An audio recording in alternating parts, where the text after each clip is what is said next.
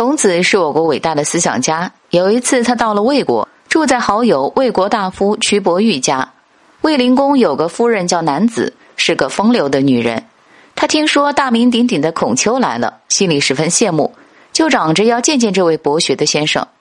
男子派人去对孔子说：“凡是愿与我国国君结为兄弟的，必定要来见我才行。而我也想见见他。”孔子本来对男子没有兴趣，第一次婉言辞谢，没有去。可男子又派人来请孔子，孔子没办法，只好去了。孔子一进男子的宅室，就一本正经的向他施礼。男子见孔子一表人才，就风情万种的走出帷帐回拜，还说了一大堆轻薄的话来引诱孔子，希望他能留在魏国。会面后，孔子倒没觉得怎么样，学生子路可气坏了，怪孔子言行不一，不该和这种女人见面，更不该对她以礼相待。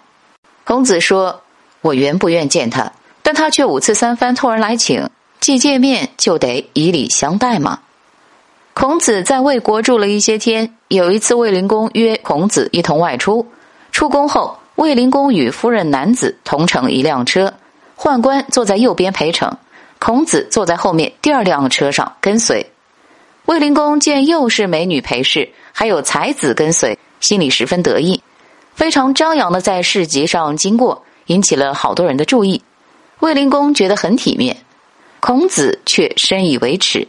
他颇有感触地说：“人们是这样喜好漂亮女人，而不喜好德行呢。